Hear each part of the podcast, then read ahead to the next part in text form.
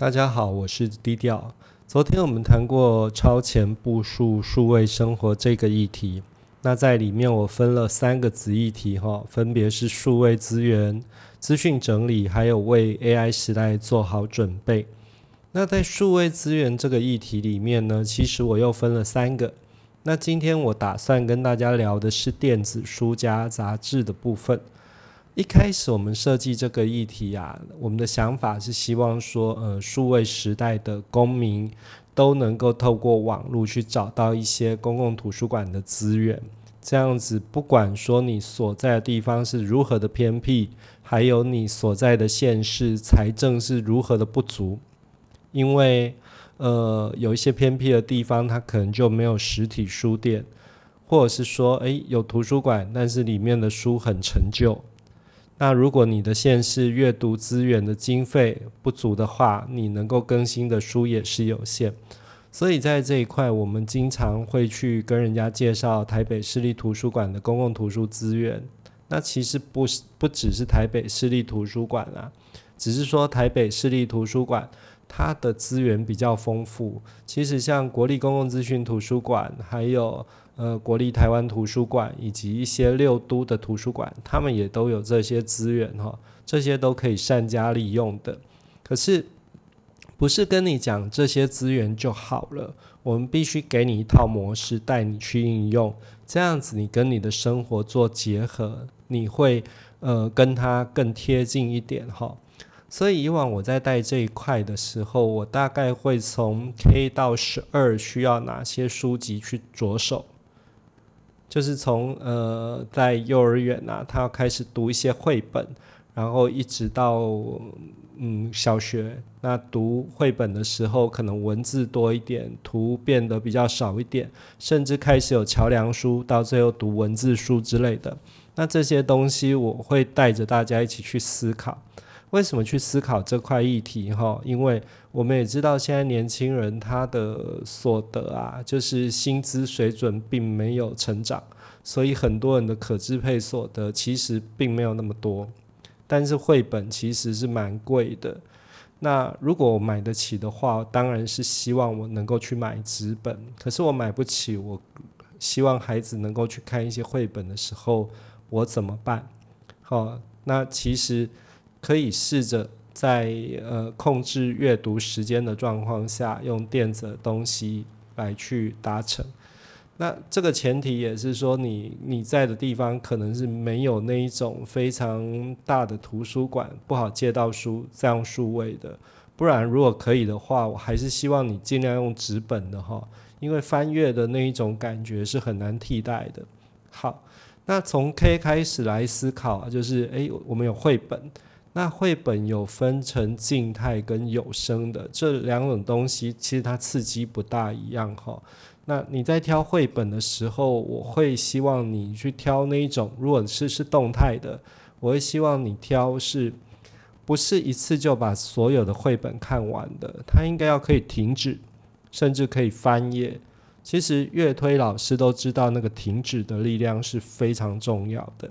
好，所以在呃，K 的阶段呢，我们就可以去引入一些北视图的相关资源。那我每次在讲课的时候，我都会去提什么？我都会提说，其实很多的图推老师都会跟我们介绍亲子天下的资源。所以你在搜寻的时候啊，就可以用亲子天下当做关键字，去查看看它不同的类别。这个是我在讲解 K 到十二的资源的时候，我会去讲的。那另外一个是讲到有声书，有声书就大概跟我们一般人最有关系的，应该就是语言学习的部分哈。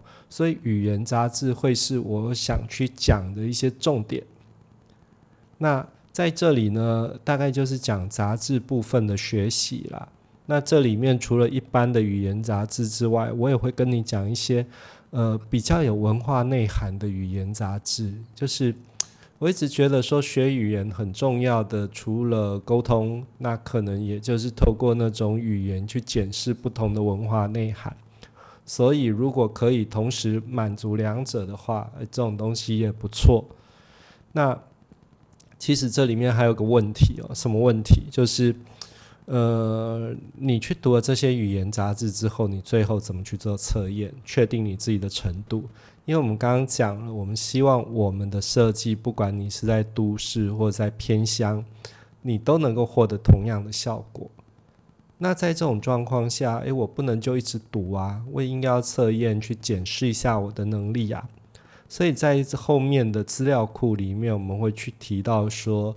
有一些语言检测的资料库也是我们可以善加利用的，所以你看那电子书加杂志的部分，我刚刚提了绘本，然后有一些有声书。那另外一块，我更希望大家去做的是比较知性的学习，就是呃，现在我们很强调跨域，那跨域里面其实一定会有一些文化层次的东西存在。不能说是呃纯理工，或者是纯社会科学，或者是纯文学之类的，你可以去多方面的去涉猎哈。那有一点像是说，你去看杂志的时候，有一点像是呃专案导向式的学习。那这种东西可以从哪里去吸取一些养分呢？我的建议是可以从设计类的杂志，然后从流行类的杂志，从旅游类的杂志，从商业类的杂志。去找到这一些题材，因为他可能呃今天策划的就是一个哦某某的美食之旅啊，那在里面你可以看到，它不是只有介绍美食，它可能还会介绍那个建筑的形式，介绍当地的文化，甚至里面还有一些工艺品，那这样子就是一个嗯美感的总成吧，好。而且我觉得这一块里面呢，嗯，还可以再加点东西。加一点东西是什么？呃，这是我之前的一个想法，就是我们其实有很多很不错的杂志是给某些产业类型的人来阅读的。呃，例如说，在北市图的馆藏里面就有农讯这一种杂志。那你会发现它的内容里面呢，其实有很多是呃协助现在的农友增能。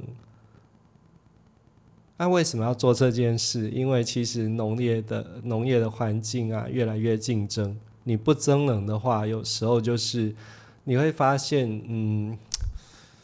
缺乏某些知识来协助自己去做一个改变，甚至是这种改变没有去发生的话，有时候会影响你的生计。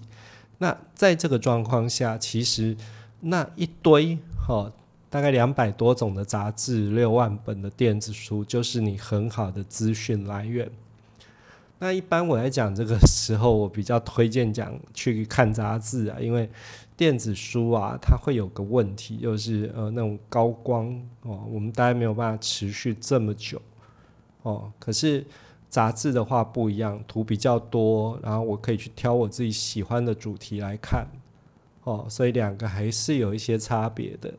不过这如果你真的是呃有习惯去看电子书了，你以后或许可以去买一些电子纸的载具，这样子比较不伤眼睛。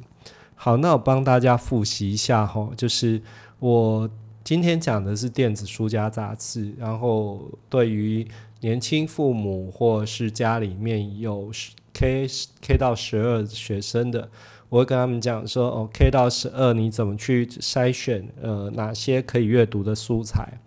那可能你是职场人士的，你就可以去读一些语言杂志啊，来帮自己增能哈。另外一个是我希望大家可以去读一些知性学习的，可能包括有设计、有流行、有旅游、有商业的，就这样子去培养自己跨域的能力。这一块是我给呃数位公民开的书单呐，也是我想要去导入协助大家说，诶，你为什么要去看电子书加杂志？因为第一个就是说实体的东西有时候呃比较有限哈。然后实体的东西可能会有你居住的地方的限制，然后你可能会有说你所在县市财政的限制。那你可以的话，就是把你现有的实体资源再加上这一些呃数位资源，那这样子就把你的整个阅读的层面打开哦，我觉得这样会还蛮不错的。好。那明天我们就持续再来讲一下资料库的部分哈，资料库的应用怎么去应用？